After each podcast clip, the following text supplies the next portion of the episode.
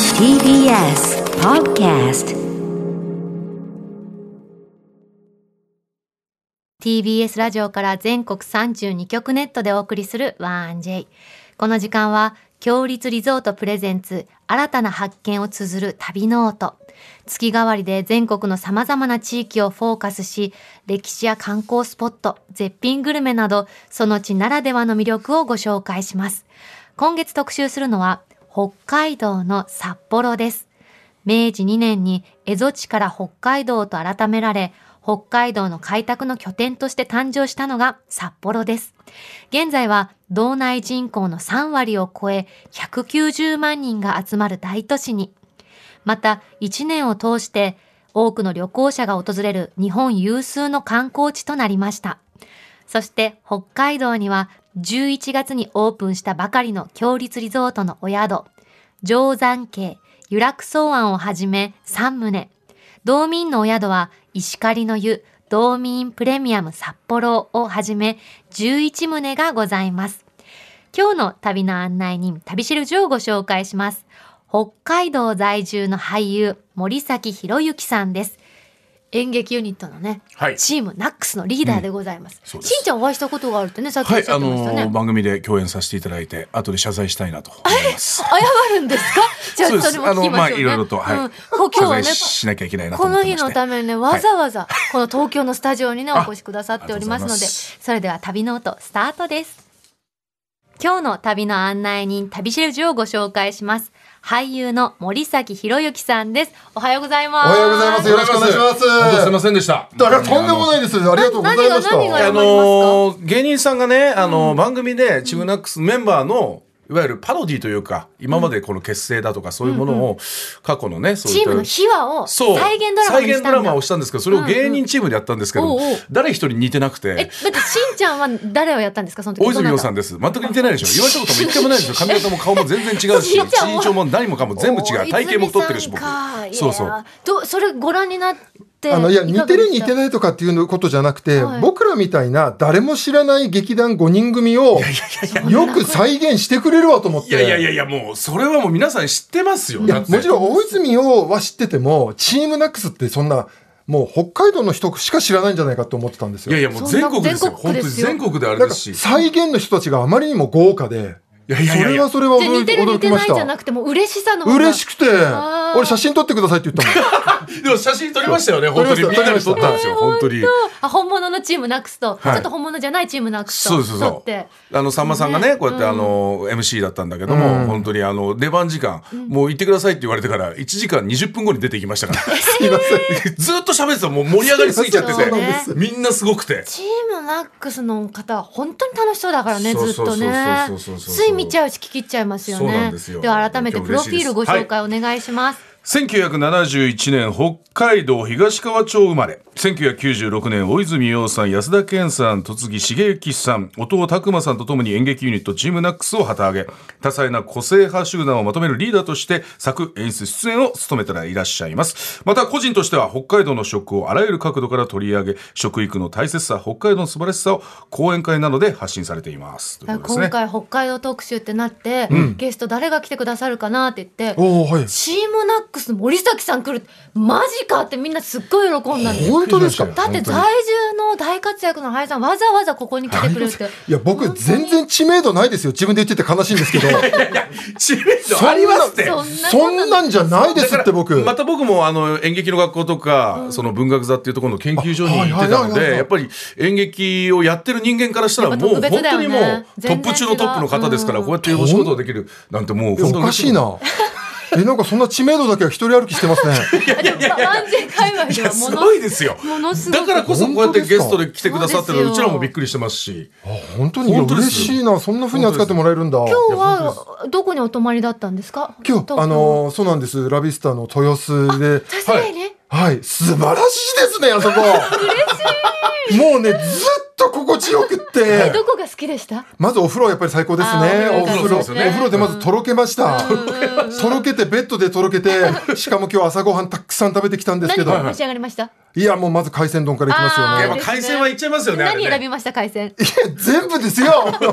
もうマグロがいいですよねまずね北海道の方が海鮮丼にこんなウキウキしいてやくれて確嬉しかいにね北海道ってなったらやっぱ海鮮がねあれですからね。相当厳しい目を持ってるつもりです、はでももう全部あっさりうまいっつって砕かれました全部うまいじゃあもう居心地よくてこっちにも来たくなかったんじゃないですか現場にね。こっちねそうですねずっと豊洲にいたいやなんか全然こっちね。森崎さんはラビスタがお好きだってお聞きしたんですけど本当ですか僕そうなんです、あの北海道内の話ですけど、道内ですごく出張が多くて、はいはいあの北海道全域のうん農家を取材する番組を15年やってるもんですから、はいはでそうなると北海道広すぎてやっぱりあの前泊っていうのが必要になるんですね、はいはいはい行って帰ってこれない はい。そうか同じ県内でも前乗りを絶対するわけですねそうかそれだけ広いですもんね北海道は。ですから帯広北見網走、はいえー釧路、えー稚内函館全部あちこち泊まるんですけど、はい大体僕道民とかラビスタとかへーそういうところが大好きで嬉しいねあそうなんですね全制覇してますありがとうございます。ありがとうございます本ありがとうございます嬉しいで当すにね。なんかその、うん食の番組を長くされてるっていうのは知ってたんです。その、あはいいろんな農作物のこととか詳しいなんで知ってるんですかいや知らなくてお会いできるのが嬉しくて。えそれで知らねえよ誰も俺の ことをすげえなここやめましょうよみんな知ってますから大丈夫本当ですか本当ですって。それはいはお仕事で出会ったと思うんですけど、どんどんハマってて今講演とかされるようになったのは、はい何がきっかけだったんですかご自身の中で。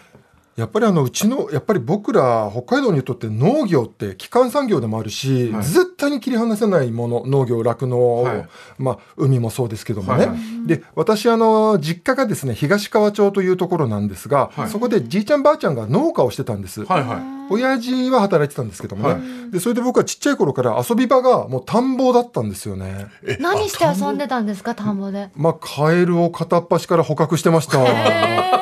全部捕まえてやると思って。夜中すごいんです、東川町の夜って、ずっとカエルがオーケストラで、ほわほわほわほわほわほわって多分、え一それはカエルじゃんそれもしカエル役でその鳴き声したら NG 出ますよカエルはほわほわと鳴きませんって言われちゃいますよカエル1匹だとそうなんですけど、僕今カエル100万匹を表現してるんです。い。いやカエル僕も千葉出身なんですけども、ええこんな鳴き声あのほわ茂ほわ言う原の長名町ってところで、はいはい茂原確かに夜中ずっとカエルがずっと泣いてるんですよ。そうもうずっとよ。それで寝れないぐらい。うるさくて、はで、森崎少年は、次の日、全部捕まえてやるという決まりで、全部捕獲に行くんです。じゃあなんかそういう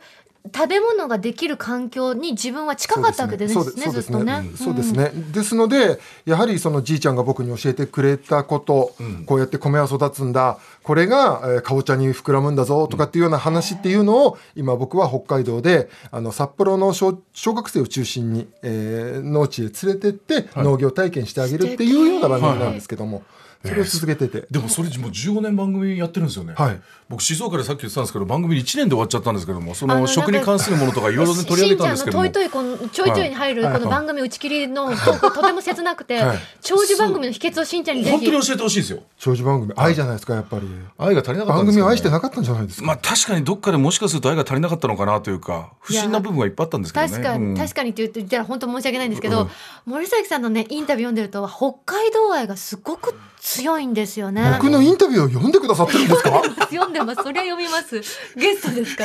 から。もうそれは読みますよ。なんか今日あの時のあの一緒に出てた時の番組の声量がすごいですね声量が10倍以上ありますか らその時よりも今なんだろう日チテンシーョンムがナめちッゃクくちゃスの皆さんははいいろんなフィールドでそれぞれ俳優としてご活躍で、うんはいで森崎さんご自身ももちろん東京でも活動してたされてた時期もあり、はいでも今は北海道を拠点にされてるのはそれは何か自分の中で決めたことがあったからなん ですか、えー、何なんだろう僕だから北海道が好きすぎて北海道にいる時がなんか自然体で東京に来るともうよしがん頑張らなきゃみたいな気持ちになって、今もそうなん ですけどじゃあ今頑張らなきゃモードなそうです余計なだからねなんか力入ってますよ確かにね北海道にいる時の感じで全然大丈夫ですよ今の感じもすごい好きですけどそうですか燃えまくってる感じが確かに森あれで崎すけど博之の「ジャンジャンジャンプ」の時はもうちょっとのんびりしたあはのい口調でお話しされてそましんたな番組名知ってくださってんですか HBC 放送の時はもあうりちょがっととうござい ますこれ TBS 系列のね番組話してくれてるから確かに違うのかもしれないですねやっぱちょっと違うんですね東京に来るとねその時は大体ね背もたれにねこうやって喋ってますね大体楽な感じで大 体これね楽な感じリでクライニングしながら喋ってます確かにねちょっと違う今日は前のめ北り海です道のどこが好きなんですかいやもうなんだろうよく聞かれるんですけど、やっぱりあえて言うならうん四季がくっきりしてること、全部色があるんですよね、だから今からだと真っ白になります一回、はいはいで真っ白になってこうリセットされるような気持ち、はいはいで春はその雪が溶けて緑が湧いてきてで夏のこの彩りとか、その秋の赤とかねそういう四季の色がくっきりしてるっていう、んなんかこう1年経つとよし今年はって思いやすい場所だと思うしなるほど。あとやっぱり寒いって、はいまず人間は背筋伸びるし、あと野菜とか、あのーしゃっきりするんですよね、んほとんどの野菜しゃっをきりうん僕取材してて分かったのが農家さんって雪の中で保存してくれるんです、雪室貯蔵ってやつですかああね元カリアさん 詳しすぎるな、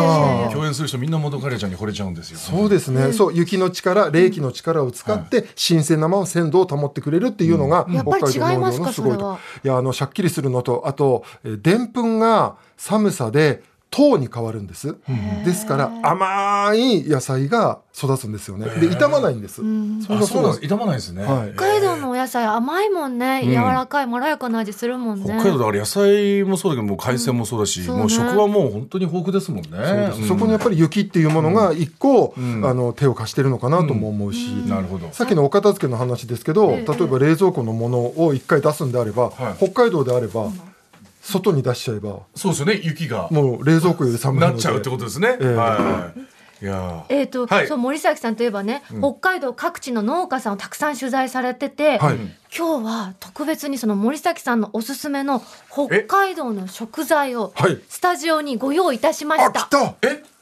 あ本当ですか。そうなんです。わざわざよあえりがとうございます。すいませんありがとうございますこれは何でしょうか。はい。これあの、540っていう、これお芋なんです。はいはいはいはい。これあの、はい。これちょっと何でも野菜ってはい、取りたてが美味しいって言うじゃないですはいはいはいはか。いもぎたての美味しさってありますよねは。でも、これはじゃがいもは寝かした方が美味しいじゃがいもっていう、まあ、こういう品種なんですけどもはい、 540日の熟成をされている。えそんな長く。一年以上。 1年以上ですすごいあの希少価値があるんですけども、はいでもそれこそあのホクホクしたでんぷん質がペタッとしたしっとりした甘みに変わってるんですよね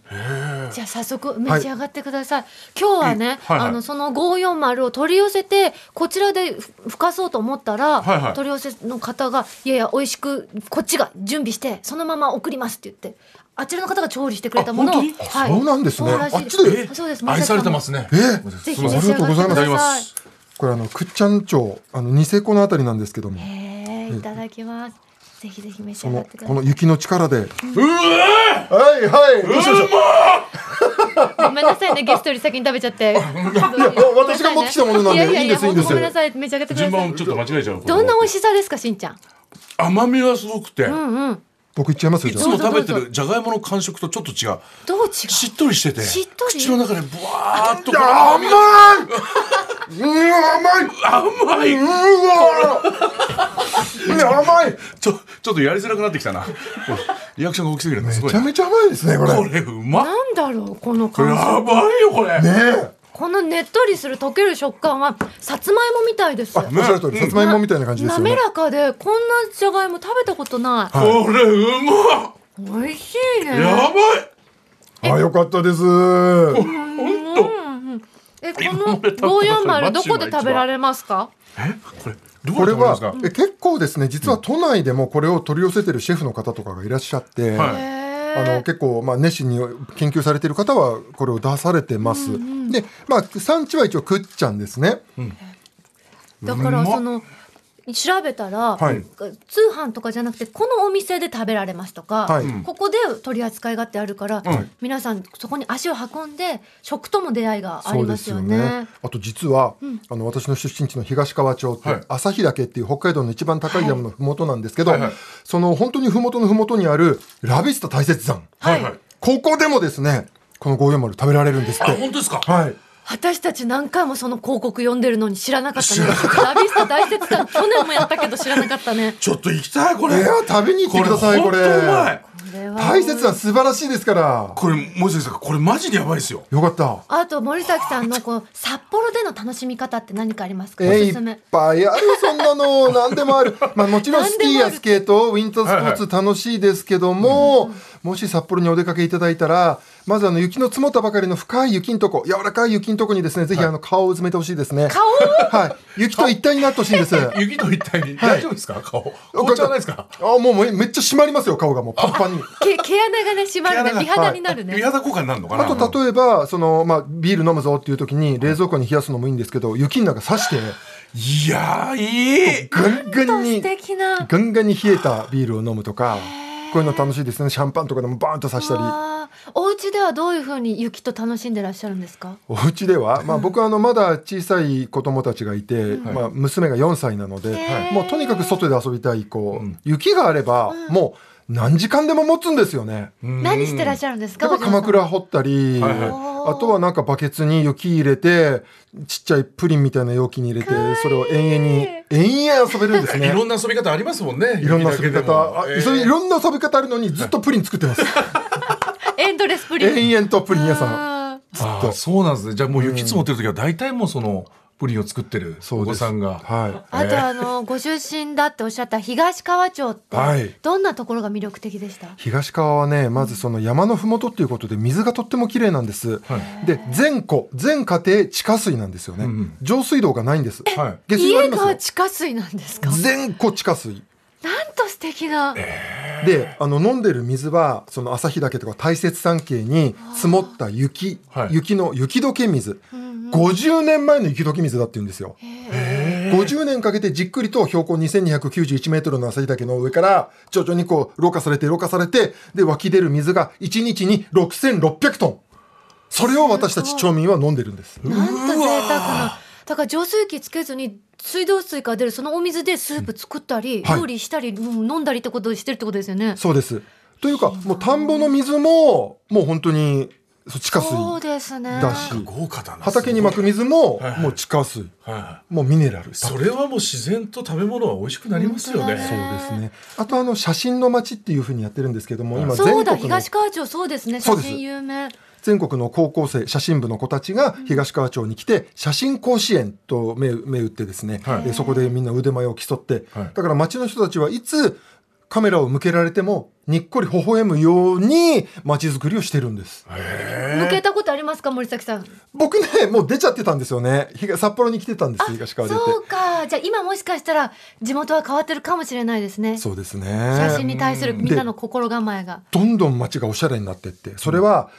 僕らみたいな生まれながらの東川町民がおしゃれにしたというよりは、この街に惚れ込んだ道外からの移住の人たちが街の魅力に取りつかれ、例えば田んぼのど真ん中にパン屋さん出したりう。わーええでそのパンがすごいっつってみんながインスタ撮りに来たりして、はいどんどん観光が増えていったりそれは米屋とパン屋は喧嘩にならないんですか